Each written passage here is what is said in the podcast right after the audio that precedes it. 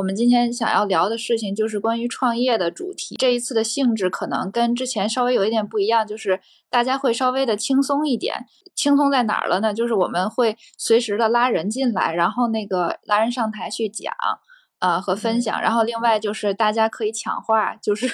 我们不需要一个人讲的时候就另另外的人闭麦。之前我跟小跑还有伊娃，我们也讲过，就是想要专门的说一下这个创业的事情。就是最近大家也都有点压力嘛，然后呃，我也在想，就是有一个佛系创业这样的一个主题，可以跟大家分享一下，就促成了这一次的活动吧。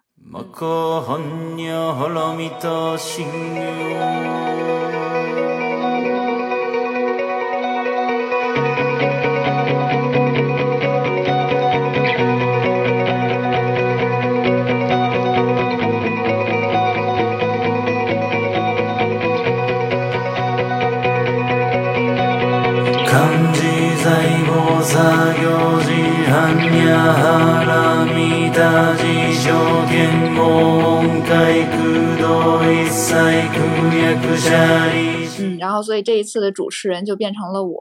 小跑信任我的主要有两个原因吧，就是一个原因是说，呃，因为我自己是创业啊，有三年的时间了吧。然后因为我现在做的这个是绿色金融行业呢，嗯，我们也会投很多的项目。那我们投项目的时候呢，其实每一个项目你在跟的时候，它都是就是我们都是在呃配合项目和帮助项目经历一个创业的过程，所以在这个过程下呢，我也就经常经历别人家的创业，也就了解了很多这个创业上的不同的经历吧，有别于我自己个人感受的一些感受。然后另外来讲呢，就是。可能我最近创业的状态比较好，所以我是处于一个现在比较 佛的状态。对，如果后半句说对原因了。对，小跑邀请我，我就可以帮大家控个场嘛。就是说，呃，因为我现在状态比较好，比较佛。还有就是应小跑之邀，我们这一次还要就是跨到这个奥运这个主题上，因为就是小跑强烈的要求，必须要跨到奥运这个主题。我就想了一下，嗯，我觉得就是这次奥运会。其实给我和给大家的感受肯定还是挺挺心潮澎湃的。然后在不同的事情上吧，然后对于我来讲，我觉得有一点就是让我们看到了很多的不同，就是这一代就是拿金牌的，不管是中国的中国队还是中国香港队啊，或者是其他国外的队员。就我发现，他们很多人其实都是在斜杠奥运金牌或者是奥运奖牌得主这件事情，真的是后生可畏啊！就当然我也我也不老，但是我就觉得，呃，九零后的这一些呃朋友们就是特别后生可畏。一个是他们这些奋斗的精神是很值得人学习的吧，然后另外一个我自己也很佩服他们，因为很多的像是之前那个有一个骑行的。还有就是呃，最近香港香港那个银牌的一个游泳的一个小妹妹，呃，得奖的，他们都是自己还有自己其他的主业，有的在大学里面还在读博士，然后有的在找工作什么的，然后可以就是做到啊，一边拿个奖牌，然后一边呢还在工作，其实不是一件简单的事情，是特别需要有个人的这个呃纪律性和严格的这个。整整体的一个计划和管理在的，嗯，给我感觉呢，就是创业本身是一个很很性感、很吸引人的一件事情，可是真的可以坚持下来做下来的，呃，成功率并不高。很多商学院和美国的一些数据就显示说，呃，只有百分之五的创业者可以成功的把自己和自己的团队完成这个创业的这个。这个过程，我不是说他这公司以后就不不死了，其实就是一个公司可以一直长在，呃，这个十年时间也是很不容易的了。所以能够有所坚持，我就觉得还是一个很不容易的事情吧。今天呢，就来讨论一下，呃，这些创业的，比如说创业前期的准备。啊，心理建设的问题，还有就是之后的问题。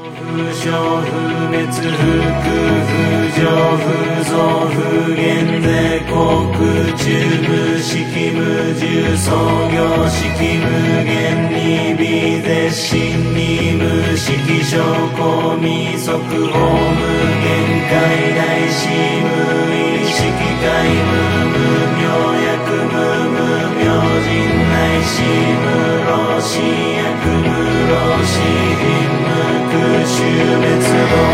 那不然就小跑先来啊！我觉得今天终于可以当嘉宾了，太太兴奋了。对，青肉讲的非常好，就是像他讲的，首先他自己有创业经验，然后他同时又投了很多的这个 portfolio 的公司，他也看到了很多人创业的一个过程。呃，另外呢，还有最重要一点就是他很，他对这个佛系这两个字的理解很很深刻，这就是为什么真的是呃非常需要他的意见。嗯，我觉得今天正好也是个机会，呃。就是我做强力谈做 podcast 那么那么多，就是那么那么也算是有一段时间了。但是其实大家还是有有几件事儿，我其实一直都没有讲过，这个都还是比较属于自己的私人的事情吧，或者是没有没有在这个 podcast 里面讲过。就首先创业这件事儿，嗯，我现在确实是在创业的，我是在香港有一家，嗯，我不不不不说具体名字，因为有有很多这个。细节的这个情况的考虑，就是它是一家就是高频交易的呃方面的创业公司，嗯，所以大家其实知道我都可能是因为播客，但是都以为我是内容创业，就是主播是全职，其实不是，我我的主业还不呃这个一个不是写书，另外也不是写公众号，然后 podcast 呢也不是主业，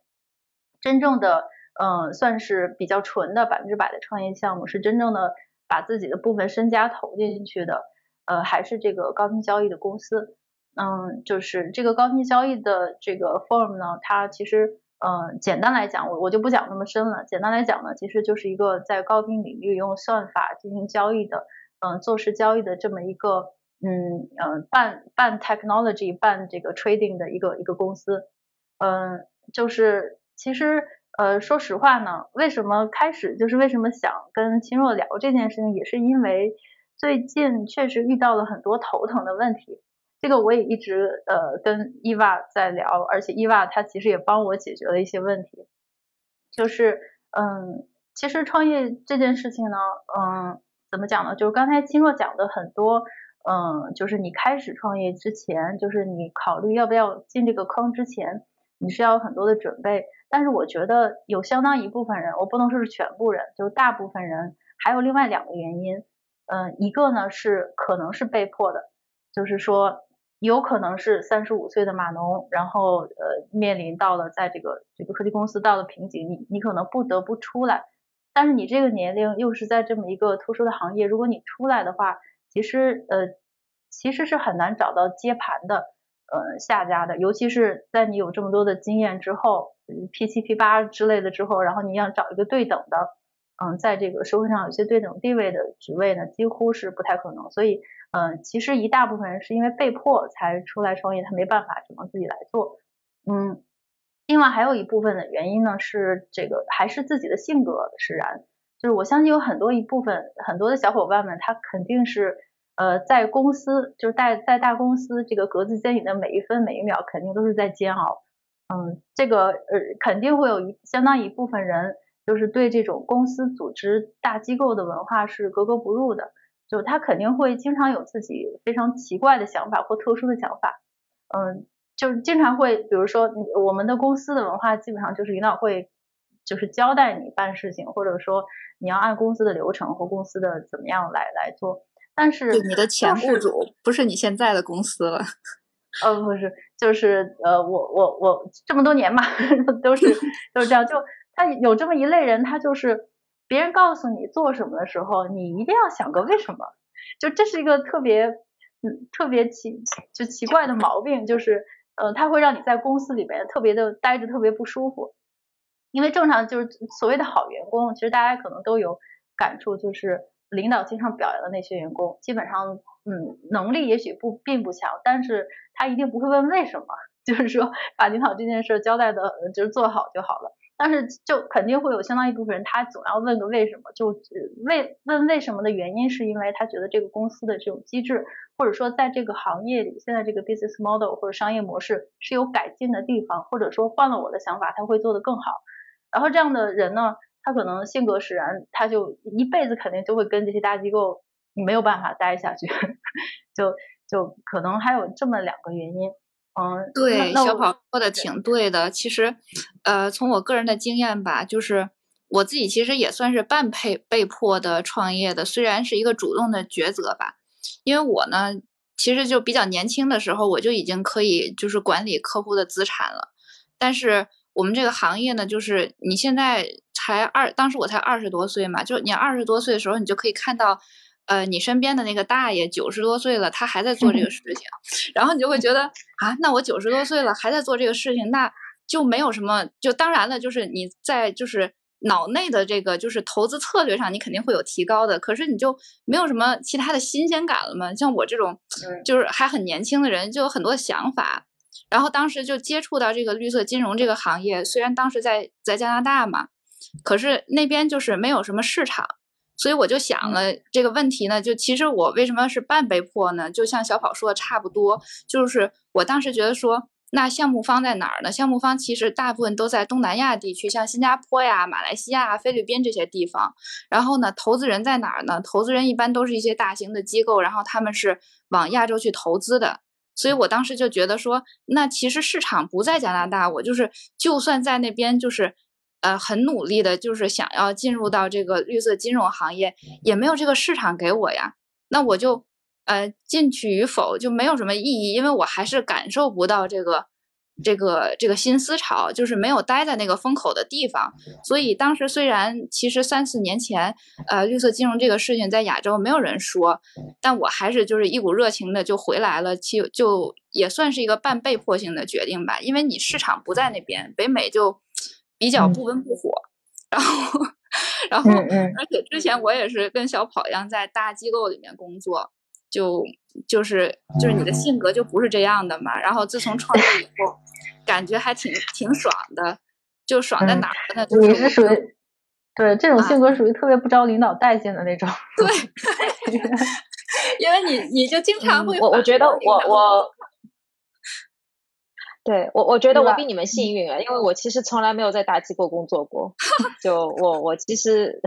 我的上一份工作也是一个创业的项目吧，就只是那个时候我不是股东，但是我是一个创业员工吧，就是嗯。公司的第二号一号，不是一号，我是二号，三号吧，第二二二号是秘书，三号是我，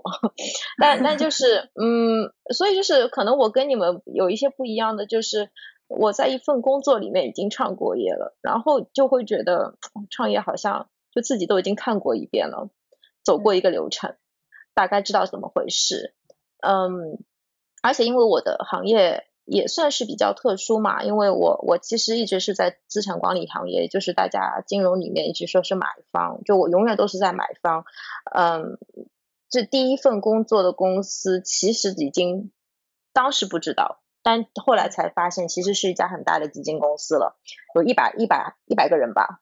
其实已经非常非常多了。但当然跟大机构是不能比的，所以我我觉得我比较幸运的就是一直都是在一个比较扁平的啊扁平的那个那个机构里面，然后所有的大老板他其实都是坐在你旁边的，就我从来没有做过小鸽子，我们所有的嗯就是那个办公室都是开放式的办公室，嗯嗯。对就嗯然后我我想补充一点的是，有时候你出来创业，嗯。可能你需要一个好的合作伙伴，就是要有一个指路人，就不管那个人最后是成为了你的合作伙伴，一起做这件事了，还是他给了你很多的意见，可能这是一个很重要的过程。因为，嗯，虽然我我觉得我对创业是有一些心得的，就是在我真正开始之前，但还是你会发现你有好多事情你是不知道的。就是你你把，因为因为我本来是就是一个做运营的，就是我现在是是我们机构的那个就是专门管运营的嘛。运营的话，我经常嗯说自己其实是一个非投资，所有的事情都要管，就是从我们公司的网络到非常高大上的风控系统都是我管。那那你总是会有一些东西你是不明白的，那你在创业之前。自己想一想流程，然后问一下，也不用过来人，甚至你只是比如说你不懂财务，你你找一个四大的人稍微聊一下，知道一下那个流程，就就这样的话，就会有一个比较好的一个全方位的一个了解吧。这可能就是青若说的，就是有前期准备是吧？嗯，对，创业伙伴对。是，我觉得这个前期准备它挺重要，在什么点了？就是当时我记得。呃，就是国外有一本书叫《Business Model Canvas》，其实这个书我强烈强烈推荐那个想创业的小伙伴们先提前读一下，就是它会呃帮助你去呃思考这个你为什么要创业，你创业提供的这个产品能不能卖出去，比如说或者是你这个创业的定位好不好。然后我通过就是这样的一个反复的一个练习和思考吧，然后我也找了很多的朋友去。分享自己创业的这个想法，然后最后才得出了我要做一个就是绿色金融资产管理方面的一个创业公司。为什么我是做这个是比较好的？我的就是特殊的技能是哪里？都是通过前期一点一点的思考，呃，才最后获得的。我我记得我这个思考的过程其实也蛮久的，从我有这个想法还在机构里工作。就就持续了得有不到一年的时间，我才最后去创业的嘛。然后这个准备的过程，还有就刚才我我也说了，就是我会找很多的朋友分享嘛。然后伊娃也说了，就是呃会找一些朋友去问，就大家不用太担心，就是别人会不会把你的这个想法就是偷走了。因为说真的，就是我们一旦有一个人有一个某一个想法，可能世界上的另一个地方就有同样的一个人。跟你有一样的想法，所以还不如就是分享出来以后，让大家给你多提一些问题，这样的话反而会啊，在我们创业之前，就是帮我们优化我们自己的商业模型。嗯嗯，小跑，你是不是想说什么？嗯，没没，非常同意。呃，我其实，呃，就是就是这个，补充一点吧，就是其实还是我刚才。就是他创业者有很多不同的种类嘛，就是说，嗯，可能像像青若和伊娃就是这样的，就大家是提前可能有个规划，然后呢再做比较好，呃，或者是我们现在就是大学的毕业生，或者说，呃，刚刚毕业的小伙伴们，然后心中有个想法，或者说，呃，面对现实一点说，就是没找到工作，然后我们要要要去创创业，这个都都是一个，嗯，其实我觉得。嗯，我我虽然没有统计数据啊，但是呃，我觉得有相当一部分的人，呃，这个开始创业纯粹是机缘巧合，嗯，我不能代表大多数人啊，但是就是我因为今天，嗯，因为今天既然是佛系创业的压力倾诉倾这个分享，我觉得可能我们把我们自己具体的 case，就是就是讲一讲也好。就比如说，还有一类就是就是刚才金若讲的这个开始创业的，你是怎么创业这一类，还有一类呢，其实，嗯，他可能就是自然而然的，他开始也不是说想创业，只是作为自己一个呃工作之外的一个爱好，或者是大家一起有这么一个机会做一个小跑，这就是在说你自己呀？对对，我就是说，在我就是 我就是现身说法嘛。我就呃呃，我不提具体名，但是我我跟大家分享我这个创业高频高频交易创业的这个过程，其实呢是在很早以前了，真的是要在呃回回溯到五六年前，然后呃我我的合伙合伙合伙人呢，他是属于那种三十五岁在呃在就是他是属于那种呃预感到自己过两年一定要出来的那样的人，呃但是呢他又是一个技术性人才，就是。呃，在金融行业能做到就是全站的，就是所有的交易系统，嗯，从整个金融行业，从银行到券商到基金到交易，尤其是交易这个领域，能做到，嗯，对各种产品都可以从零开始构建这么一个这个交易系统的人，真的是很少很少。嗯，那那我我的这位合伙人呢，是也是我我们认识很久的一个很好的朋友，嗯。他在预感到自己可能三十五三十五岁，真的不止三十五岁了，等快四十了，那个时候可能呃没有办法再继续在公司发展下去，而且这个呃他所在的公司其实一个很大，也是一个大型的这个交易软件公司，呃也不可能再容得下他，呃就是说因为他的想法太太先进，而且他的想法就是实话说，他其实已经不需要。呃，公司太多的就是运维或者是后后援的支援，他也能独立完成一个项目。然后呢，在这种情况下呢，他就提前的嗯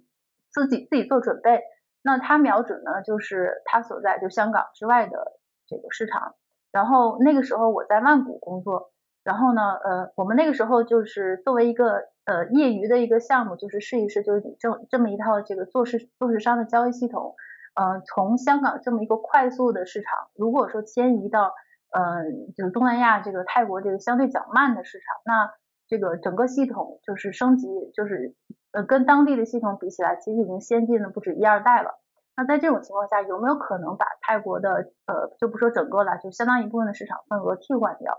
然后 那个时候有这么一个想法，然后呢，就是也也没有太当真，但是呢，因为呃，毕竟我在那边是金融行业，然后这个交易所还有一些券商 也都比较熟悉，然后我们就找了几个比较熟悉的嗯券商呢，然后就开始做改进，然后也是作为一个 side project 项目，嗯来来做的，就是没想到呢，就是做着做着，就这个项目还真的是呃做成了，就是被几家两家券商给采用了。嗯，然后呢，在呃同一时刻呢，就这个中间省去一千页，呃，然后呢，我又发现了自己在自己的这个呃所在的金融机构的一个巨大的问题，也就是说，我个人个这个自己性格的原因，没有办法在大大机构下，呃，就是按部就班的来做，嗯，然后呢，呃，总而言之，中间省去一千页，就不知不觉的，然后我就我就居然到了香港。这个也是一个另外原因，我才从曼谷到了香港的，然后又不知不觉的，然后就就干脆就在香港成立了个公司，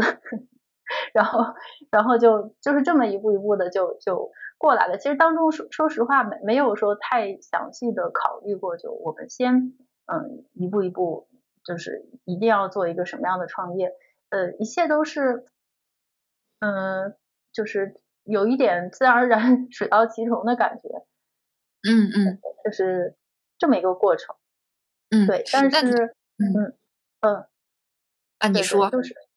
呃，所所以后面我就是也想嗯听听青若和伊娃的分享，就是虽然前面是一个水到渠成的过程，也就是说嗯从你开始呃就是遇到你的合伙人，然后你们一起做项目，然后最后决定成立公司，呃五年的时间，呃但是呢嗯我必须说一个我比较深的感触。就是往往最关键的转折点，就是在你们决定成立公司那一刻，因为你们之间的关系就不是朋友了，就变成了公司业务合伙人。这个时候的矛盾就慢慢的 浮现了出来。有有的有的是你之前没有想到的，你甚至认识他五年这么好的朋友，你却没有发现他原来是个呃，就是思考逻辑是这样的。呃，就导致了真的是看错你了，小跑，你有没有这样想过？呃，倒倒也不是说他变成坏人了，只不过是这个逻辑就拧拧不过来了。嗯嗯，所以这个这也是我最近这个压力的一个一个呃来源，也就是发就是跟合伙人开始出现了一些比较呃重大的分歧。嗯。对对，再加上跟投投资人的一些，哎，也也是一些重大的分歧，这个又得吐槽 一千页，嗯，所以说，呃，这这就是一些压力的来源。我我我我是不是又说太多了？就也也想问一下伊娃或者说青若，嗯，你们嗯，就是跟合伙人之间，哎，怎么我又变成主持了？不对，不是，今天你是今天是你放飞自我的环节，所以请便。我开始问问题。没有，就我们就是需要你放飞自我，这样才减压嘛。我觉得小跑你说的其实挺对的，就是嗯，有两点吧，是我个人创业的体会。第一点就是，其实创业以后，我发现大部分我需要去啊，不能算是 battle，但是是说我需要去呃去解释、沟通和梳理的事情，往往还都是跟人相关的事情。嗯，其实往往不是技术上的问题，就包括我说技术上的问题，包括一些商业沟通，就是放在台面上，就是你你拿着个合同跟对方拿着个合同，你们两个人沟通合同，这一种都是一个很技术上的问题。而我发现，其实最难的地方还是跟人的沟通和解释，因为就那个杰克维维尔奇，他不是说过一句话，就 CEO 其实是 Chief Explanation Officer，就是你是不断的在跟人是的，是为什么。所以就是我发现很多时候啊，我跟小跑稍微不同一点，就是我是自己创业的，但是我创业的时候的确有两个很不错的合作伙伴，他们也一直在公司里工作。嗯，我们相互选择，其实是一个呃，就跟小跑这个不太一样，是一个特别理智的沟通，就是说你能给公司带来什么呀？然后你觉得就是就是我们之间是相互以。对方是潜在合伙人的这一种，呃，这一种就是判断标准去沟通的，所以相相互之间是一种开诚布公的一种一种沟通方式吧。就是我的性格，你的性格，我的这个世界观，你们的世界观，咱们是不是可以在一起做事情？有一些事情你能忍吗？你有些事情你愿不愿意就是听我的？嗯。嗯，但是我觉得小跑你说的这个问题还是挺关键的，就是很多人会呃在创业之后，尤其是两三个人创业，会产生各种，也不能算是就是呃怎么讲呢，嫌隙吧，就是一些小小的摩擦，然后你你就需要关注它，因为如果你不关注它，它有可能恶化，然后这就不太好。对，因为，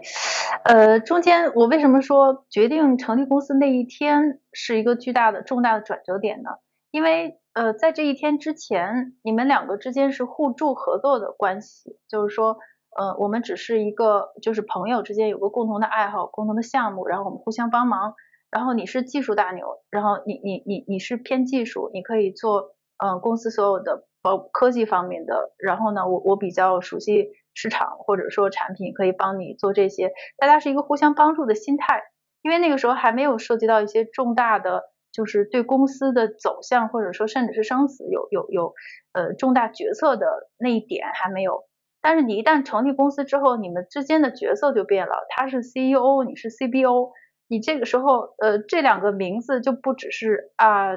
咱俩是朋友的关系，这个时候就各自有一些承担的一些责任。嗯，和你必须要承担的风险，而而且这个风险是你的，因为你是 CEO，然后就而且呢，在这个时候呢，就是大家各自的不能说性格的缺陷，就是说，嗯，经历的缺呃经历的缺口就完全呈现出来了，嗯，这个时候你就可以看到，呃，尤其是像我的合伙人呢，他算是一个，嗯，他算是技术出身，所以他是他做了二十多年的技术。那么在这个呃，也就注定了他是不太通人情的，就是说，就是说你你之前其实你在一个较大的公司，你是技术大牛，大家都要依赖你，而是你有 sales，你你有人帮你去销售你的产品，销售你的这个这个交交易平台，嗯，但是轮到你自己要自己卖自己的东西的时候，这个就是个巨大的问题，就是呃，像这种人的就是这种 background，就是这种背景的人呢，他有个共同特点，就是藐视一切。真的是我我我真的是发现技术出身的人真的是谁都看不起，就觉得就是我的我有这个这个我同意，这个 嗯不算是技术出身的人，就是某一些成长轨迹很相似的人，专就就是比如你说被别人捧着的专业的，以及从大公司里面甲方出来的，如果这几点他全部都沾上了的话，嗯，是的，是的，就给你一种不谙世事的感觉。他说：“你怎么可能不喜欢我的产品呢？你怎么会觉得我这个功能不应该在这儿呢？”对对对对对，他觉得你你他觉得你是错的，我肯定是对的。这个呃，这个这个以前在大公司的时候呢，这种人的呃有销售帮你 cover 掉，因为销售是跟人家赔人情的嘛，就是销售是要把这个东西卖出去的。然后，嗯，他销售会跟这个技术人员再有一轮博弈，但是等这个技术人员自己变成 CEO 的时候呢，他就不知道销售人员当年是为他承担了多大的。小 跑，你说这件事情，我觉得特别好的引入。为什么我们这个主题是佛系？就是其实我们每一个人呢，我们说白了吧，我们的世界观都是。一个不同的世界观，这就是佛佛所讲，就是我们每一个人都拥有自己的一个世界，就是咱们现在能够在一起交流，说明我们的世界里面大部分的世界观是有 overlap，就是有重合的。可是有一些时候呢，就是因为我们的看问题的角度产生了一个变化，所以我们就不再不再能够就是看到别人所看到的那一个世界和那个视角了。然后这个其实就是一个很大问题，尤其是小胖，你刚才说那个销售和技术人员之间，他们必然会产生这种问题的。就是我觉得任何的公司的销售和技术人员之间，甚至是比如说咱不说技术人员这么这么有技术含量的 工种吧，但是就是比如说你是跟政府沟通的人和你是做销售的人，他之间也存在着很大的就是认知的差距。然后呢，如果要是一个销售人员跟呃一个做合规的人，那他也是有相当巨大的距离的，因为有的时候就是合规的人会瞧不起 sales，是因为他会觉得哎你这都不合规。但是 sales 呢就觉得要你这个样子，我什么也卖不出去，是真的会有这种，就是，但是我觉得就是我我现在发现，就当然我们公司现在也正好在扩扩招人手嘛，然后那个，嗯，就现在发现一个问题，就是我在每一个不同的部门，我需要找到一个优良的沟通者，让这个优秀的沟通者去当这个部门的经理，然后很多的事情是通过他两边。都理解的状况下，才能够把一个事情推进下去，才能沟通好。然后，而且这个事情就是我们每一个人，因为我们公司相对仍然是扁平的，所以有的时候我们自己甚至于会讲说啊，我现在是以对方的那个视角去思考一下，说那这样我们是不是有其他的一个解决方式？要不然的话，这个事情就很容易就是吵到爆，你也吵不出来一个结果，因为它的两两边的这个。他这个频道都不在一起嘛，这就是，嗯，呃，就是佛所说的那那那个那个话，就是说你能不能把自己从这个事件中完全的摘开，然后以一个观想的一个方式去观察这件事情。然后从中得到一个结论，那这个结论其实不光只是活了个稀泥啊，就是这个结论其实就是一个呃，我们看到事情的一个比较本质的一个事情和我们能够把握的哪一些是关键节点，然后把这件事情再促成下去，其实都是为了公司好。就是大部分人还他既然在选择在我们这样一个创业的公司工作，他还是想这个公司能够发展，这样他才能够被带动起来。所以有的时候是一个。嗯，找到一个合适的人去沟通这件事情。嗯嗯，对对，没错。嗯嗯，但是我觉得其实我我我也是创业了三年，哎，我我觉得我们这时间都差不多，就到了这个份上，你就会觉得其实你每天都在学习沟通，或者说每一段时间是你就在想说，嗯，我的沟通方式好像又要变一下了，或者是因为即使是同一个人遇到不一样的事情。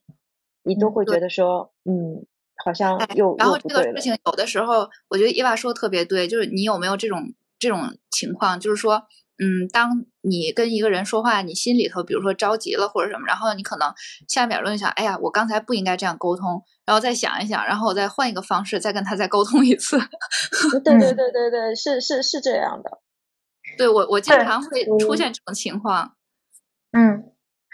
对，所以说其实 能把这个公司带着往前走的人，呃，这就是为什么大部分的 CEO，我我又没有统计数字，我觉得这个大部分的 CEO 他可能还是呃 sales 背景出身的，或者是业务业务端背景出身，嗯，因为如果你的 CEO 恰巧是个三十年钻研技术的人，嗯，我实在是我不知道你俩有没有有没有案例，就是一个三十年钻研技术的人变成了就是非常成功的 CEO。嗯，成功的这个把把这个销售业绩做上了 全球多少多少？哎，我有个我有个高中的同学，他爸爸就是研究一个什么零件啊这种物理性的一个就是工程的，然后他爸爸就做的挺厉害的，就是他们家的东西就其实我也不懂，因为我完全对工程这个行业不了解，但是他们家东西据说销路是很好的。对对，我我我是觉得。呃，我以前也是觉得，就你你不能说，对对，你不能说他是理工男，理工科出身，他就 EQ 低，然后他就不懂跟人家沟通。你也不能这么说，有很多理工男都是，就是就是话痨啊，我觉得很容易，很很很，就是跟人家沟通就很很厉害的。呃，但是呢，我我还是就是说，沟通是一回事，另外一个就是他的思维方式，因为这个码农呢，或者说这个技术人员。他的思维逻嗯，这个模式是非常理性，就是非常逻，就是程式化的。也就是说，呃，A 所以 B，或者是 A 加 B 加 C 所以 C，就是说，如果对，就是说他他没有一个，他没有一个就是一加一就一加一反正等于二，我跟他说一加一不一定等于二，他是不会接受的。就是这当然这个简化的例子，就是说，嗯。或者说它这个形式的方式，包括它运作公司的方式，都像写写代码一样，就是说，如果说前提条件，对对，如果某个前提条件走不通，比如说我做这项业务可能需要牌照，但是也可能不需要牌照，但是呢，他就会默认这是个先决条件。如果没有这个 A 先决条件，就是你往下走都根本就走不到 B，就 B 咱就别谈。但是这个 A 它不一定是先决条件。就哎，这个伊娃肯定很理解我我说的是什么意思。对，嗯，我我我可以举个例子，就是其实就是基金经理啊，就是大家对基金经理这个生物呢，就一直是觉得是还应该是比较奇怪的一个一个种族。就是嗯，我我我听过最极端的就是有一个公司，一般来说基金的话都是 CIO 嘛，就是啊，基金经理是说了算的嘛。但有一个基金，它有一个 CEO，就很少有基金有 CEO 的，除除非就是那种特别特别特别大的，它就会需要有个 CEO。但那个小的、比较小的基金，它也有一个 CEO。为什么？就是因为如果让那个基金经理一个人来管这个公司的话，这个公司估计就没人了。就是这个 CEO，他最大的作用就是做这个基金经理和下面人的润滑剂，你可以这么说。是的，是的。就对，嗯嗯，就是一些。性格古怪，以及其实大家不知道他其实想说什么，就他没有办法呃用一个 正常人的思维表达自己的时候，呃，但因为他是老板，然后他就可以炒人，就就就会就是会让一个公司就会比较比较就是陷陷入一个奇怪的那个境地嘛，所以嗯，我我我我只能说就是我我是比较赞同那个小跑刚刚说 CEO 可能是要。因为 CEO 可能就是要跟人打交道，或者就是像前说的 Chief Explanation Officer。是的，是的，对。就算你，嗯，就算你拥有这个公司所有的 copyright，你是这个整个城市的设计者，但是并不代表你一定要做 CEO。就是你这个公司大到一定程度，你可以让给别人做 CEO，你做 CTO，或者说你是这个 single shareholder，什么都可以啊。对对对，你就是做股东，做就是只要你你有对对这个公司的控制权。因为，因为就是作为，我觉得就是作为一个创业者，再到最后，可能现在我进入第三年，你你还要更加想的是，你怎么去找到好的人来帮你把这个公司的每一块都负责起来。那你可能到最后最再成功的 CEO，你真的就是找对人，自自己只是看一个大方向，或者是怎么样，以以及我现在觉得看准大方向。就真的是比什么都重要，比你纠结于每一天的那一些日常的合合同啊、运营啊都重要的多。是的，是的。然后我觉得我们公司也是因为就是在沟通上啊，就我是这样的，就比如说我知道呃，我某一个员工他的性格是什么样，比如说他就是必须要从 A 按照流程走到 B，走到 C，然后最后走到最后一个字母的那种人，我就会尝试。嗯，跟跟他合作的人讲，他是这样的一个逻辑，所以如果要是有什么情况，请你们跟他用他的逻辑去解释，要不然他是听不懂的。这样的话，其实我是比较好的，就是一一方面，对方他会比较的，就是他他也是会。比较珍惜你，你帮他去跟别人去解释这件事情，因为就是让他减少了很多的摩擦和不愉快嘛。那另外一点就是这样的话，就的确可以以后减少很多的摩擦，因为对方，比如说我的另外一个员工，他有可能就想，哎，这个人怎么这个样子呢？怎么跟我就是逻辑不一样呢？但他就是怎么样的一会一个人，我也不懂。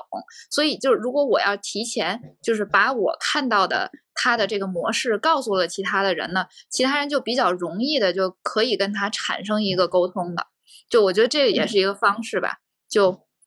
就是反正我做了做了三年的老板呢，就是我就发现，就做老板真的是一门艺术。就有的时候是也是说有些事儿，就像伊娃说的，比如说细节的事情，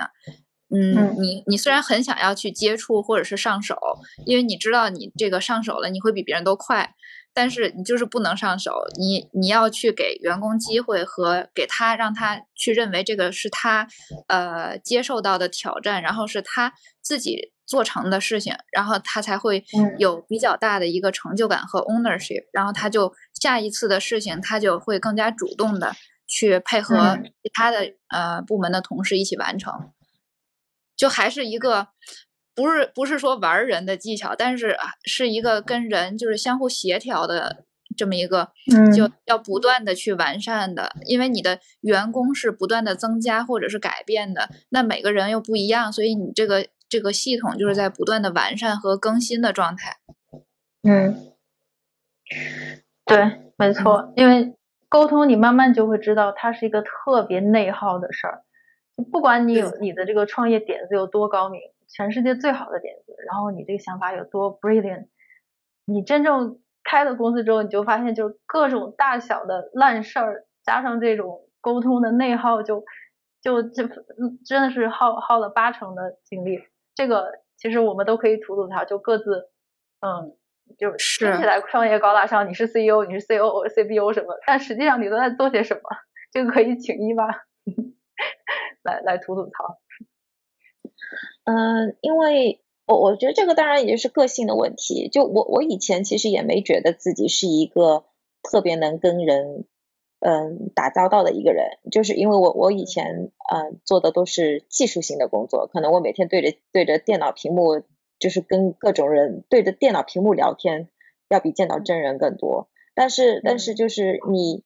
当你出来自己创业了之后。而且特别当你的合伙人比你更不善于跟人打交道的时候，你就被逼着觉得，嗯，我我要去学习一下这个事情，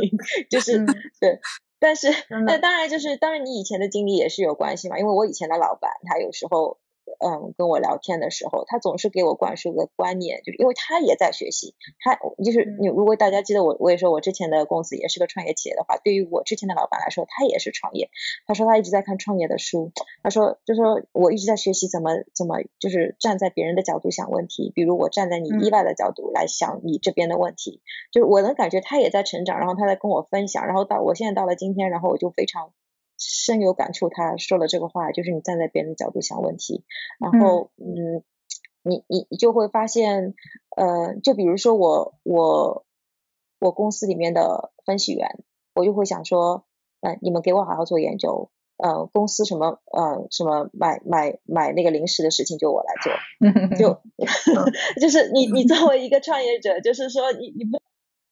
事情都不是我来做，而不是的，你要想一下，你要让每个人发挥他最大的价值，然后你自己去把所有的嗯最脏最累的活给干了啊。然后还有就是你你要出去，就因为我们是做投资的嘛，那所以呢就是。嗯，怎么说呢？就是我们接触的东西面还是挺广的。就比如我们投资一个公司，它可能是做房地产的；另外一个公司它是做消费的。就其实我们看的行业是很多的。然后你会有一种感觉，就是说哪一个行业是在上升期，然后哪个行业其实它在下降的。那就比如说教育最近是一个很大的话题嘛，对吧？那这件事情其实并不是突然的，因为国家其实从去年年底、今年年头，它已经开始出文件了。就是你你觉得这个东西其实是有趋势了。那你说如果你还你还就去。教育去创业，那那这这就是说，就就不是一个很明智的决定，对吧？那所以呢，就是。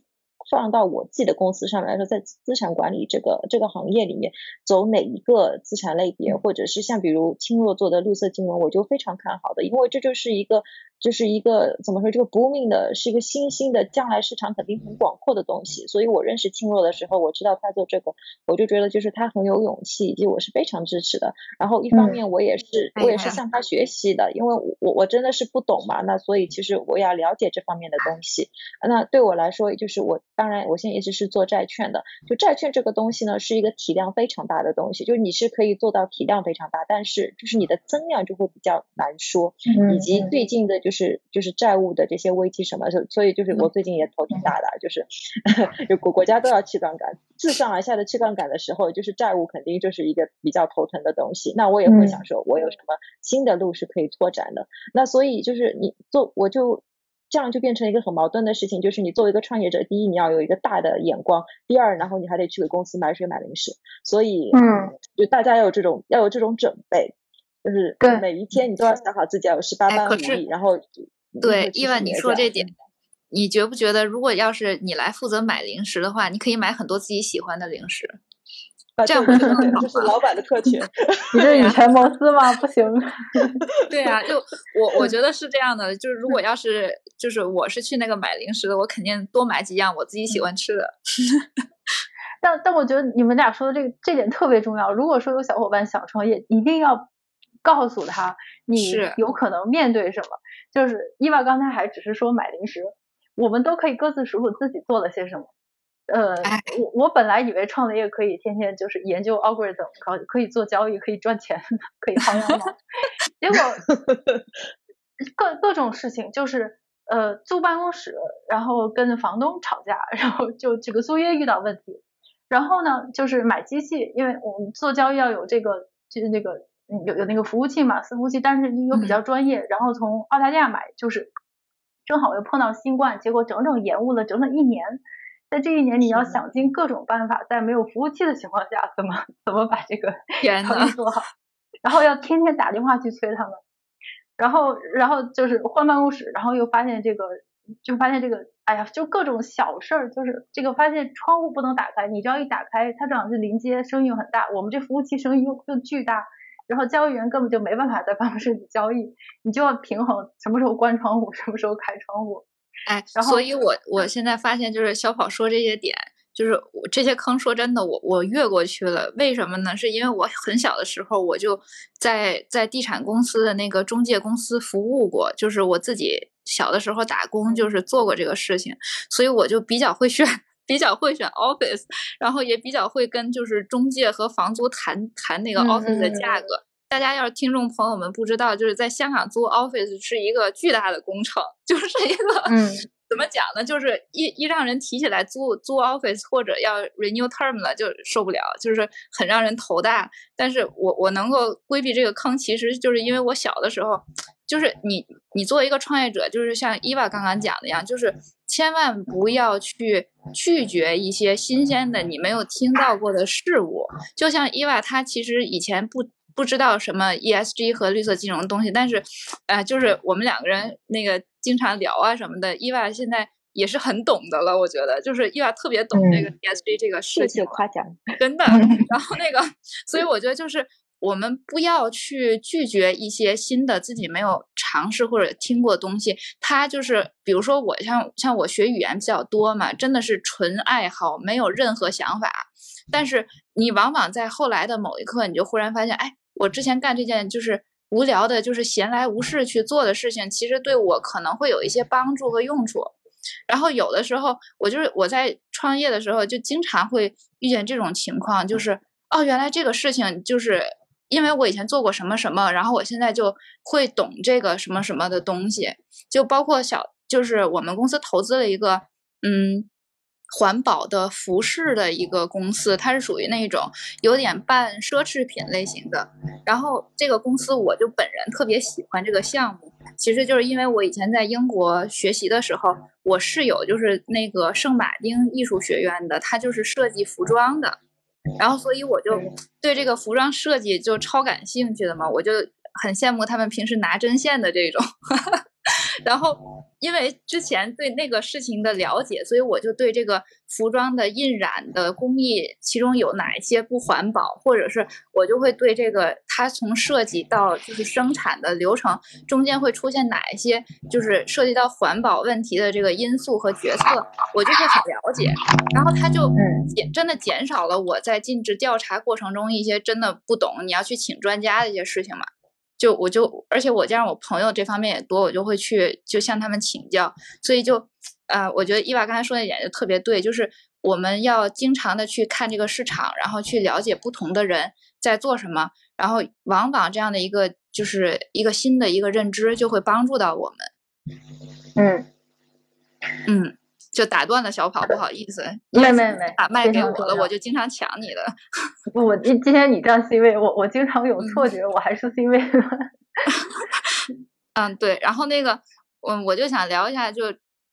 当然了，就咱们刚才说了这些事情，呃，我们就聊一下这个止损问题吧。就是呃，很多人就说创业了就不回头了嘛，但是是不是在某一些时刻是需要止损的？我想听听两位。啊，伊娃和小跑在这个方面是怎么看的？伊娃怎么想的？嗯，我我我是觉得啊，人生还是需要止损的。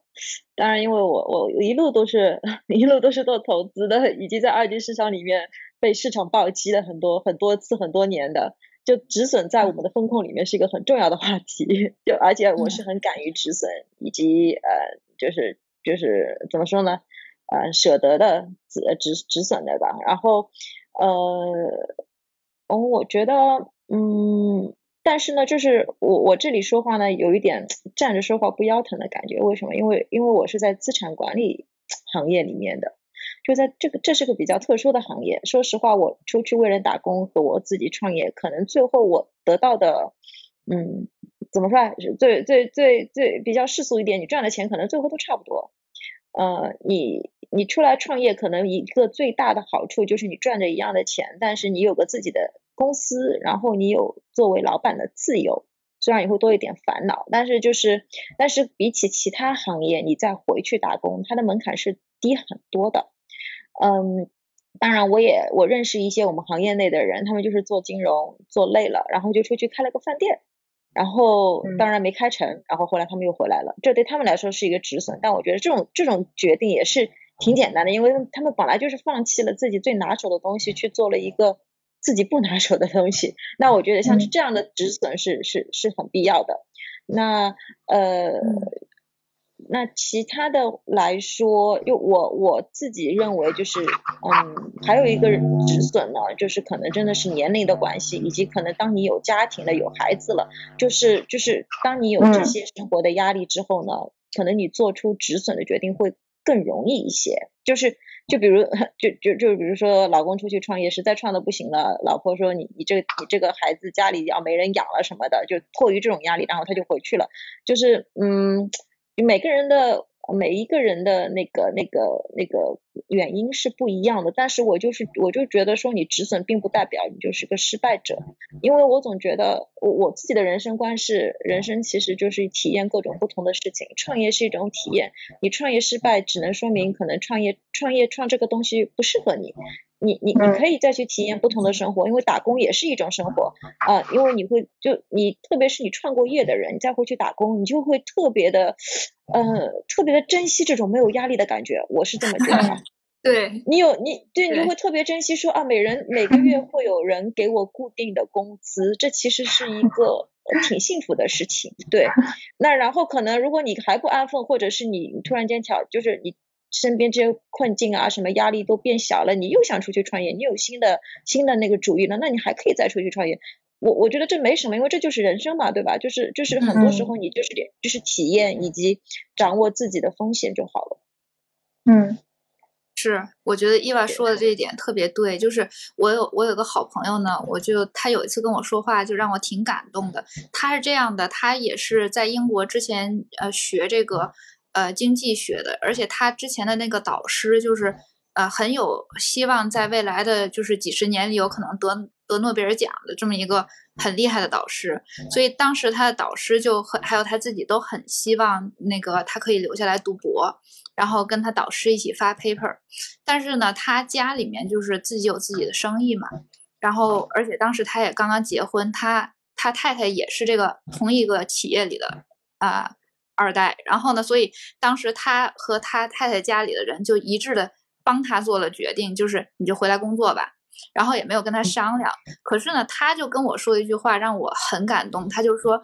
嗯，你不管是做出了什么决定，就算你觉得你是被迫做出的决定，但仍然是你个人的决定，你是要个人承担这个责任和风险的。而且回头看过来，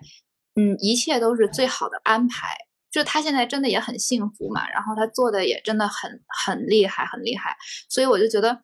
呃，他这个话让我特别特别的有所触动，就是说，不管你现在做出的决定是什么，但一切一定是最好的安排，因为你这个人就注定了你会在你自己的这个认知范围内去成功，因为你就是希望做这件事情嘛。然后我我很感动这件事情，跟大家分享一下。啊，好感动！对，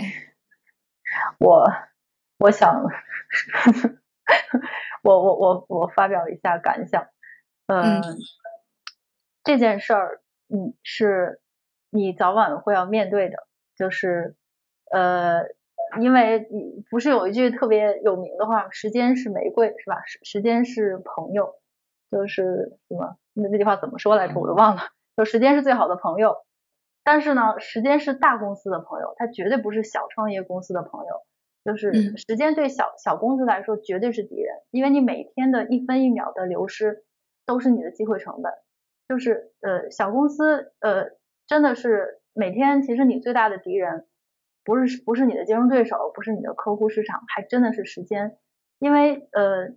一旦就是在一段时间内，你的想法不能够实现，或者说你不能够为它找到合理的就是市场上的理由，或者说嗯，它就根本就是可能就是一个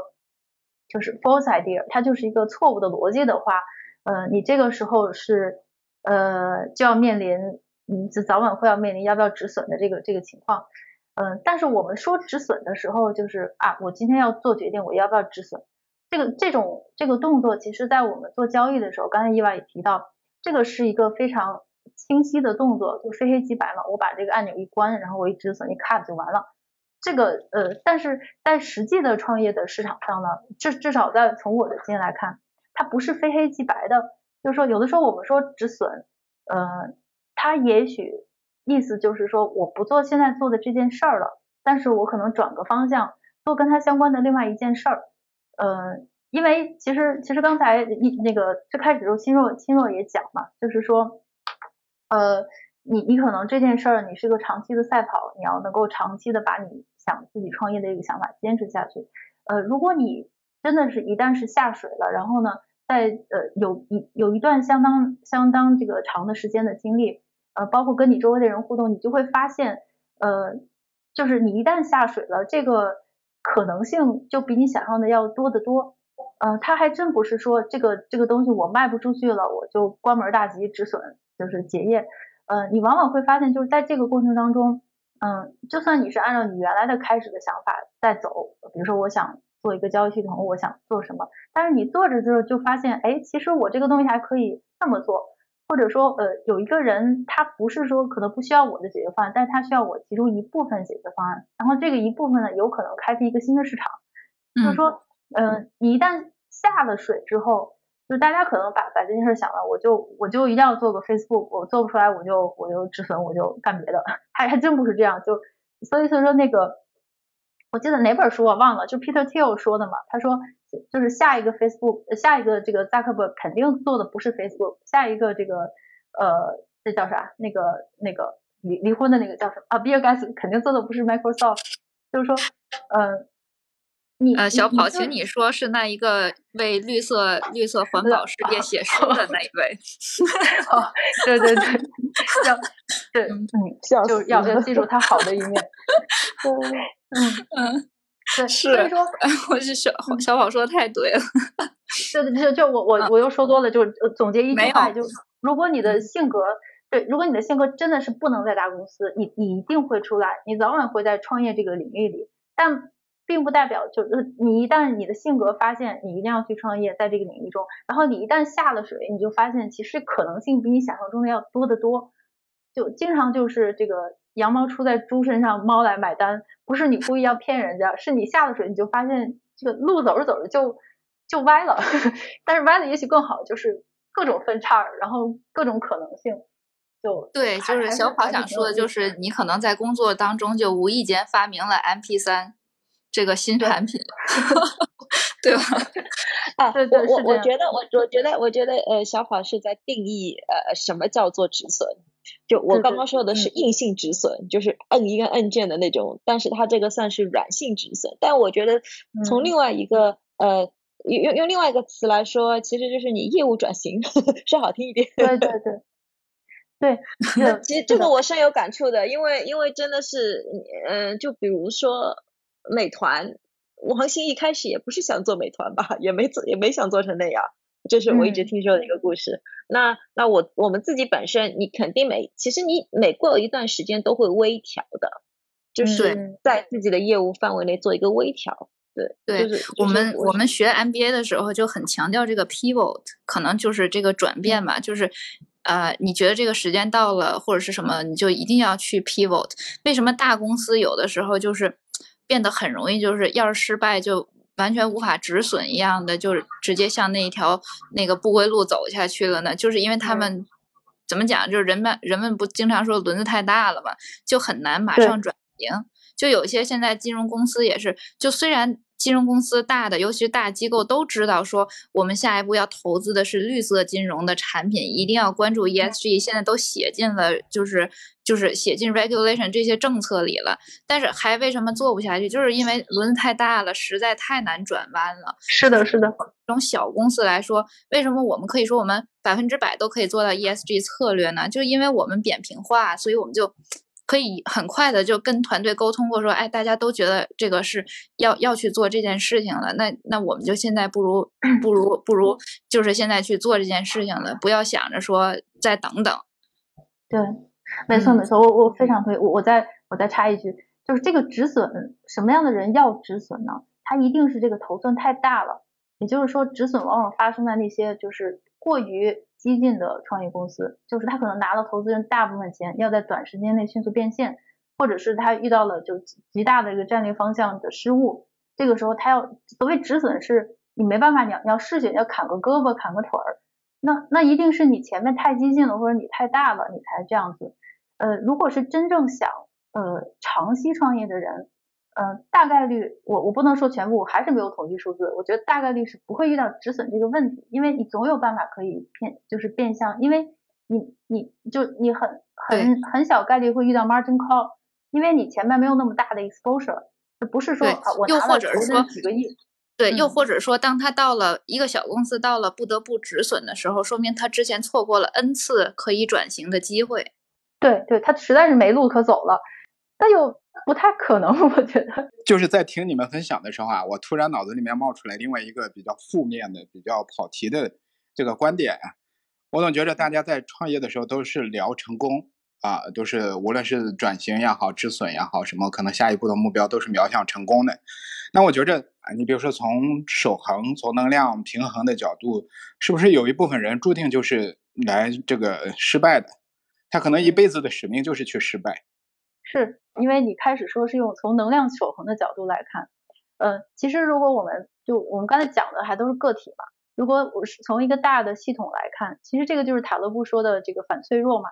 就是一个呃一个反脆弱，就是一个坚固的系统，它一定是在牺牲弱牺牲无数个就是被牺牲掉的脆弱的系统的前提下，你才能够达到反脆弱的状况。也就是说，呃，如果说整个社会就是我们要保持社会经济增长的活力或者创新的活力，一定要有无数的人创业失败，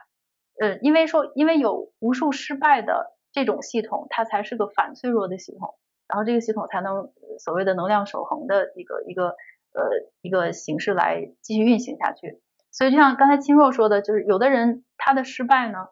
他是他他注定是要失败的，因为他的失败给整个系统带来的意义。呃，是不一样的，对对，就是对，或者我们也可以这样换个思路，就是如果你一定要成功，但是你又很害怕自己被反脆弱的话，你也可以不断的尝试，到最后当你的这个脆弱积累到一定量级的时候，你也就反了脆弱了。我其实还想问一个问题，就是我知道小跑和意外，啊，刚刚也一直吐槽了比较多的事情，就是从你们。呃，觉得，因为咱们这一次的主题毕竟是佛系创业，那其实有一个很重要的一个因素，就是要观想，就是说，嗯，当我们遇到压力或者心情不好的时候呢，呃，就是一个冥想的练习，就是说我们要问自己很多的为什么，就是为什么我们呃产生了这个压力，我们的情绪发生了什么样的变化，然后这个压力的源头是什么，然后从而找到一个。嗯，可以让自己未来都不要受到太大的压力和障碍的一个化解方法。所以，就我想请呃伊娃和小跑还有我自己啊，也自省一下，就是说我们在创业过程中就遇到的这些压力，它的源头都在哪儿？说说实话，就是刚才讲的讲的那些问题吧，就是我也想了想，就是最近面嗯发生的几件事儿，嗯，其中有一件事还是跟还是多亏伊娃的帮忙。嗯，其实他们有个共同的特点，就是你要到了不得不面对人的时候，就是说有些问题或者有些压力，如果你不提它，或者说你不把它摆在桌面上，跟当事人一起去面对的时候，它就永远可以当它不存在，它就是森林里倒的那棵树。嗯，但是但是这个压力就在于你要面对它了。我举几个例子，就是一个就是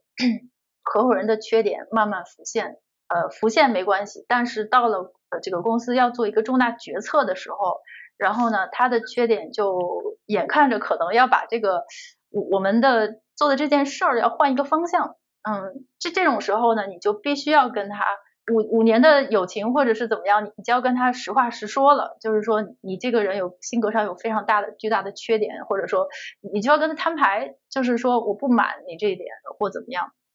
但这件事儿呢，其实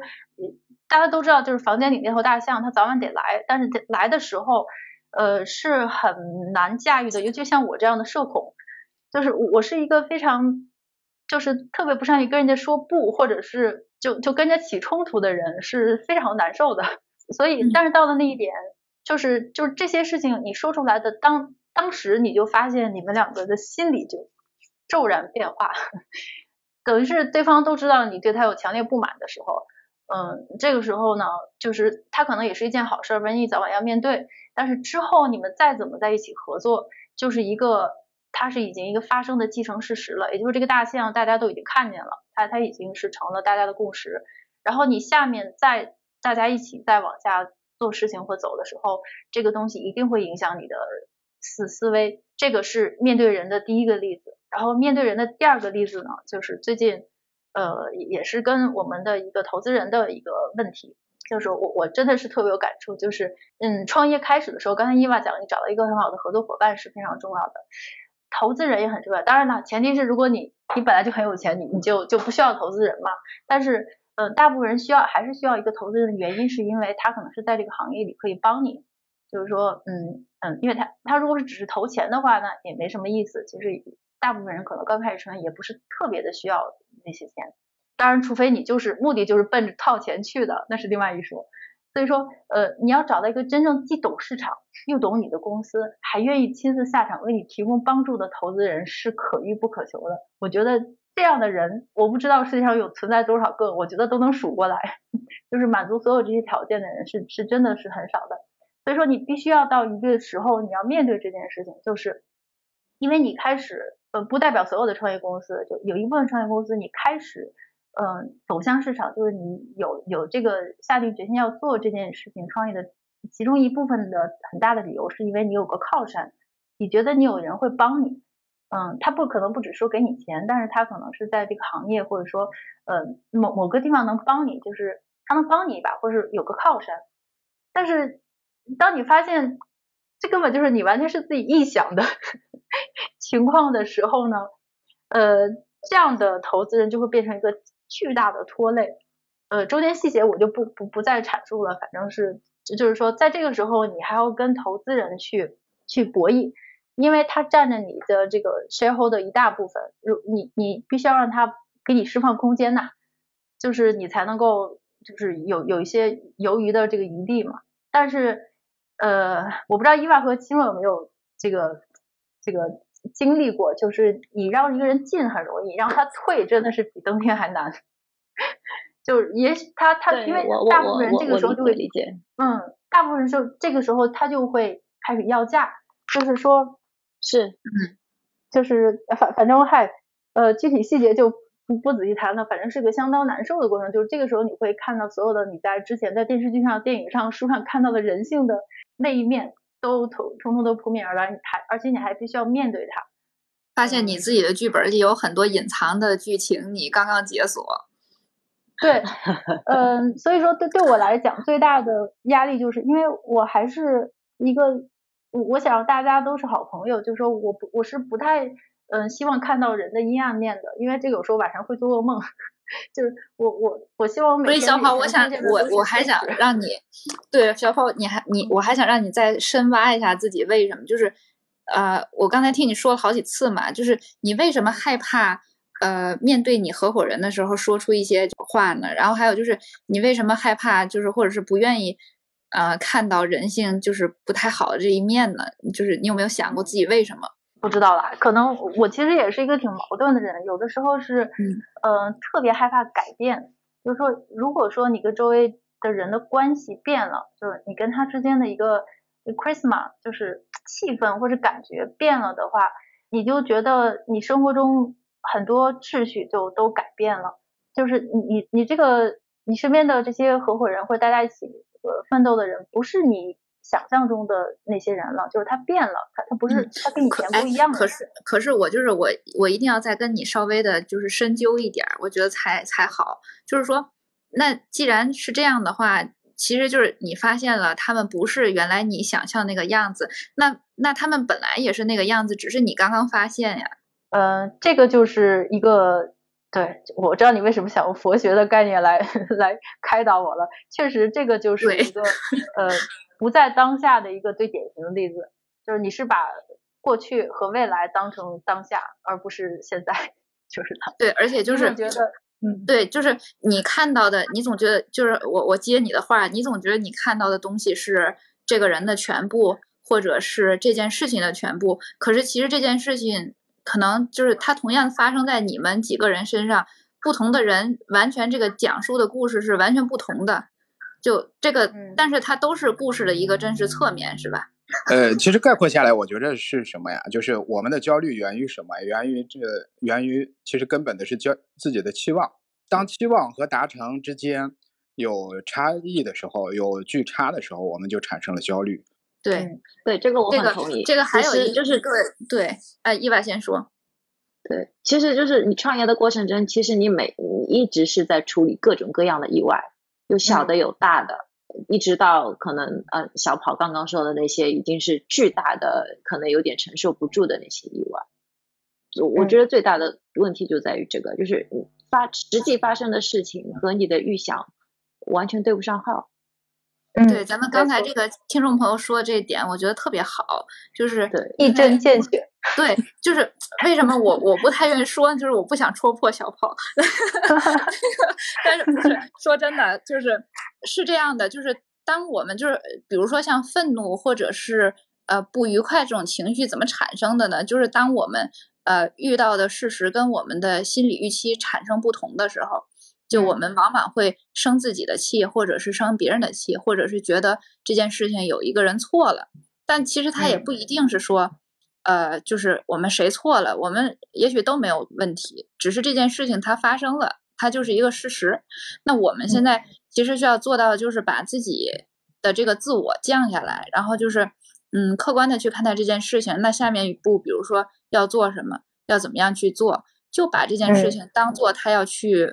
就是他他要去完成的一个过程，这样我觉得就给自己的压力反而会小很多。说说到我们不是说要是说要说奥运对吗？我前两天 香港台一直在放一个嗯奥运的那个那个宣传短片，里面有一个运动员说了一句话，我感触非常深。他说我们运动员其实可能是世界上。嗯，就是遭受挫折和失败最多的，因为你不停的在比赛，你反正不是赢就是输，你就一直输。如果你就是技不如人，就是一直输，一直输，一直输。嗯，然后我就觉得，嗯，像他这样的人，应该心态真的是很好，因因为，嗯，对吧？就是我我，然后就是想到说，比如像奥运会四年一届，然后嗯，非常有希望夺金的人，最后就失败，然后拿了一个银牌，然后他可能这是他人生最后一次了，然后就没有了。那我我觉得就这样，像这样的打击对这样对他来说，可能真的还真的是非常大的一个人生打击了。嗯，对，所以就有时候我看奥运会，我会突然觉得自己的心理承受能力需要再锻炼一下。我觉得其实相对于自己去怎么讲，让提高自己的韧性什么的，另外一点其实就是把自己的这个我放下来，就是把自己放平常一些，就是我失败了又怎么样呢？我就是。地球上一个普普通通的人类，我失败了，并不代表别人不会成功啊，对不对？当别人成功，比如说当伊娃成功的时候，我也是由衷的去开心的祝福他和就是为他喝彩的嘛。就是，呃，就有的时候我们不太需要执着在自己是不是要赢，或者是自己是不是一定要。把什么事情完成，就只要每一每一分钟，我们都认认真真的去对待它，我觉得就 已经是一个很好的一件事情了。就因为现在说真的，活在当下的人都很少，就我们有谁可以每一秒钟都保证就是我们念念分明的活在当下？我觉得不可能。所所以，我们只要在一天当中某一些时刻是活在当下的，就已经很难得了，就不需要去想太多，说呃，就是太计较这个这个事情的。这个这个最后的结果嘛，就是也要有自己的这个心理准备，就是说，就是成功和失败，也许是五十五十的这个概率，就那失败就失败吧。我我想提一个，可能算是一个小小的解决压力的方法吧，就是怎么说呢？就是我我我觉得每一个人都要找到一个属于自己的爱好吧，或者是一个解压的方法吧。嗯，就比如拿我自己来说，嗯，我我我绝对就是那种运动减减压的人，就我我有时候就是。嗯，去去出一身汗就会觉得开心很多。当然，有一些人可能不是运动型，或者比如说他放空一下、冥想、看书，就是要要有一个嗯，可以把自己从这个世界里面抽离出来的一一个一个一一一件事情，就是嗯，对我我觉得这很重要。我知道小跑是跑步的嘛，对吧？对，我觉得这个也很好，因为我有段时间我也经常跑步，然后跑步的时候那种很放空的状态，其实也很喜欢。嗯，对，然后还有时候就是，嗯，我觉得很多时候你你真的是需要佛这个这个精神，因为很多时候有一些事情它真的是会自然而然就发生的，你需要给他一点时间，就你也就算你跟人沟通，可能你也需要给他一点时间让他去消化，嗯，以及。呃，可可能这个事情有点太唯唯心论了，就是我有时候觉得你你努力了过后会发生好事，不一定是马上发生的，而而且可能是一种反作用，或者就算是一种福报，或者是任何的一个原因，但好像它就是会发生的，嗯，但是要有点耐心。对，其实其实这个佛教里面讲这个果嘛。就是其实这比如说我们一直以为 A 会导致 B，但是其实佛教当中这个果不是这个样子的，就是其实 A 不一定导致 B，有可能导致 B 撇儿，或者是 N 种不同情况的 B。这个其实就有点像平行空间这个理论，但是佛是这样认为，就是说你也不一定是 A，你就一定要导致到那个 B 的结果，就好像是说，比如说呃你你捐了款了，然后你许了愿了。然后就是你知道前阵子在香港不是有人就是，呃，去求就是求人拜佛，然后捐款以后认为自己就不用得新冠了嘛，就有这种。但是其实你不一定导致那个，就是它有一些事情是自然现象或者是什么，它是客观存在的，就就其实你是不会导致它的。但是你你现在种下了这一个好的因，你一定会得到一个什么东西，那这个是肯定的。只是说，就算是你是不是这一辈子都不一定的事情。所以，我们就就是有一种就是那个学习雷锋精神，做好事不问前路嘛。就，但是我还想就跟大家分享一件事情，为什么这个题目叫佛系创业？还有一个原因，就是因为我当时创业的时候，其实真的挺辛苦的，但是我还是。就每个星期六个小时坚持去香港大学旁听了一个呃梵文的课程，然后这个其实就是一个我发现就伊娃当时刚才说的那个，你要找一个呃找一个时间或者是一个运动去放松自己，让自己全情的投入其他的事情。就为什么这样可以帮助我们抽离呢？这其实就是我们帮助我们马上抽离开现在现有这个状况的第一步。就是说，第二步呢，就是说我们随时都可以尝试把自己摘出这个问题来，来去看待这个事情，然后慢慢的呢，我们就会形成一个思维习惯。这个思维习惯就是说，一遇到事情，我自己不开心了，或者我我愤怒了，我就马上意识到，然后自己自己一个是会收敛，二一个是我就会马上去分析和思考，我为什么会，我为什么就怒了呢？我为什么就爆了呢？或者是我为什么？呃，会这样想这个问题有没有什么其他？然后就会慢慢的把自己的这个思维习惯转变得很积极。那这种积极的心态就会逐渐的减少我们的这个压力值。就其实我就 我我创业的时候，虽然呃花了一个星期六个多小时的时间在读这个梵文课程，而且其实挺难的，但是我就是通过这些个就是阅读，就是因为他是读佛经嘛，就是我通过这些阅读，我其就是。找到了一个比较好的去自我审查和就是完善自己以前并不完美的思维习惯的这样一个方法，所以我就不断的在这个方面去精进它。然后，然后我现在就是，比如说我以前遇到一件事情，然后我沟通的不愉快或者什么，我可能会不开心两三天，或者是我会紧张好久。但是我现在呢，可能就可以做到，我会紧张半个小时。我会不开心一两个小时，但是我就会马上找到自己，呃，产生这样情绪的一个原因吧。嗯，然后我觉得这个就是也是我想推荐给大家的一个一个自我的一个练习，就是如果要是嗯，你作为一个创业者，然后你可以这样不断的去训练自己的思维惯性，那你往往会变成一个越来越积极且呃减少自己呃内部烦恼的这样的一个人。我突然想到了那个那本书，就前前几年特别火的那个什么，就是那个 A 十六 Z 的那个 How Howard 写的 The Hard Thing About Hard Things 吧，那个中文怎么翻译？最难的事情是吧？就是就那本书，嗯。就反正也挺推荐的，它里面就是反正也是个挺奇葩的书，它就是完全不讲成功的 success story，讲的全是 dirty work，就是那些 CEO 们是怎么炒人的，然后如何炒人，如何干掉好朋友，如何从这个好朋友的公司挖人，就是就是那些。对，小跑，你讲这个，我我我我跟你说一个，就是最近我看了一本管理学的书，然后我觉得这个书写的挺好，它就是说。创业的时候，比如说是两三个人一起分这个股份，你最好在当时就推选出一个大股东来，因为这样的话，你就不会涉及到就是创业到产生分歧的时候，你就一定需要炒走一个人，因为两个人就是背道而驰了嘛，很多时候，然后这样的时候也不会再得罪投资人，会觉得说，哎，你怎么就是对你创业伙伴这样，我不投资你了，也不会产生这种时候，往往就是比如说有一票的区别。啊，对方也会因为这个这个股份的稍稍微的差异去尊重你。就是如果对方是一个按照商业模式去运作的一个人，他会比较尊重那一个拿大股份的那一个人，然后他就这样其实是一个减少摩擦，从一开始开始减少摩擦的方式。就我最近看到的那个书上写的，我觉得还是挺挺有道理的。最后最后的一个问题就是，如果再给你一次机会，你还会选择创业吗？呃，我我应该还是会的，就这个这个这个问题很简单。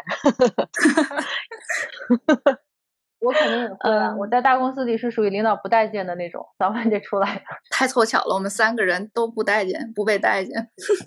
那个还是性格。那如果要是，那我再重新问一下这个问题：如果要是现在有人咨询你们，他是他想要创业，你们觉得就是问你们意见要不要创业，你们会推荐他创业吗？不推荐。责任太大，对，就是第一步先打回去，然后如果其实如果那个人最后他还是会创业的话，他会想尽各种方法和理由来来证明他自己是应该去创业的。对，当然他失败了也不会来怪我们。对对，好的，那我最后最后的最后的一个问题了呀，就是呃，我们作为创业的老板。呃，其实很多人也想加入创业的公司嘛，那所以你们比较喜欢什么样的员工呢？我肯定是喜欢呃比较自己有自主意识和发散性思维，以及愿意接受啊新事物的员工。我我我记得很清楚，就是以前有一次我们招招一个呃前台。然后我们在面试的时候问了他一个问题，说啊，我们公司比较小，可能之后你得帮老板去买饭。他说买饭的事情我不干的。然后我和我们 就待在那里，就就就是一个非常好的不适合创业公司的一个例子。我觉得这个还是要看你要什么样的人。就这个这这个问题，如果几年前我会说一定要找那种就是。思路奇葩，喜欢开脑洞，然后不喜欢在大公司里，不喜欢按部就班的，就是创新之类的人物。呃，就因为因为大家都有经验嘛，如就是往往那些在大公司里面做的时间太长的人，他们的一个共同的特点就是等待，就长期处于等待状态。就是说，如果他他似乎是如果没人告诉他要干嘛，领导交给他不不交代给他，他是不会自己主动行动的。就是说这样的人呢，其实你在创业公司里你是不。不太能够，不是说不喜欢，是用不起。你不能总让他在那等着呀，你等不起。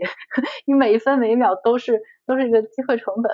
嗯，这个当然是就是你要找一个嗯，就就是大家一起往前跑的人，那肯定是不不能那样子。但是呢，你要是办了一定规模的话，或者说你有一些比较呃固定的事情需要人帮你的话，这个时候你反而不不太。需要那些就是思路太灵活的人，因为你需要他迅速的在在五分就是一天或者说固定时间内把把把你告诉他做的事情赶赶快解决了，然后咱们赶紧往下做，也挺矛盾的。可能什么样的人都需要有吧，既要有奇葩开脑洞思路的，也需要有就是比较呃习惯习惯于执行命令型的。嗯，那小跑，你会不会以后变成那一种，你你觉得在大机构里面就是固有思维太严重的老板呢？因为你也需要这些，就是做日常的工作，就是朝九晚五，能够把事情都做完的人呀。呃，我还是看公司性质吧。像我我们这样的，其实不太需要，呃，朝朝九晚五的，呃，大概呃一个两个人就就够了，因为大部分是机器做的嘛，大部分是这个程序跑完的。呃，反而是需要那些特别能开脑洞，就是说，嗯，因为你要想交易策略，就是你要能在市场上就是找到一些别人看不到的东西，这可能是行业性质不一样。就像像我们这样是特别需要开脑洞的人。所以下一次我需要问小跑的问题是：小跑，你需要什么样的机器人？因为你刚才说，就其实有有一些大部分东西要交给机器人嘛，所以我就说，小跑，下一次我跟你开玩笑嘛，你下次需要什么样的机器人？你要告诉我。伊娃刚才是不是有补充的？对我其实本来就是想说，就是看你公司发展到哪个阶段嘛。就你说真的是初创初创的话，我们都是需要有多面手的。就就好像我我我我的上个东家，我跟着他们一起创业的时候，其实我自己本身本来我的。就是一个多面手这样子一个人，那那我现在公司的话，我还是觉得我会需要一个多面手，但是但是就是嗯，但是你说比如做行政或者是那些的话，你肯定就是找一个会按部就班，但是也会乐于去做一些他可能嗯平时不是很接触的，会乐于学东西的，就你乐于接受新事物以及学东西，这点很重要吧？对于初创企业来说，嗯嗯。嗯，对，我觉得其实对于什么样的企业也是需要这样人，因为企业在不停的更新和迭代自己的产品和商业模型的时候，总需要有这一种，就是像小跑说的，开脑洞开的大一点的人站出来说，我想要去做这件事情，要不然的话，这个公司就，呃，往往会走向一个一个比较就是固守陈规的一个方面，这也是我们创业。者以后需要不断的注意提醒自己的一个点嘛。那就很感谢大家今天呃来听我们呃敲开人文与金融之间的墙的这一个房间所开的一个话题。然后也希望大家持续的以后关注我关注小小跑和关注我们其他的一些强烈谈的嘉宾。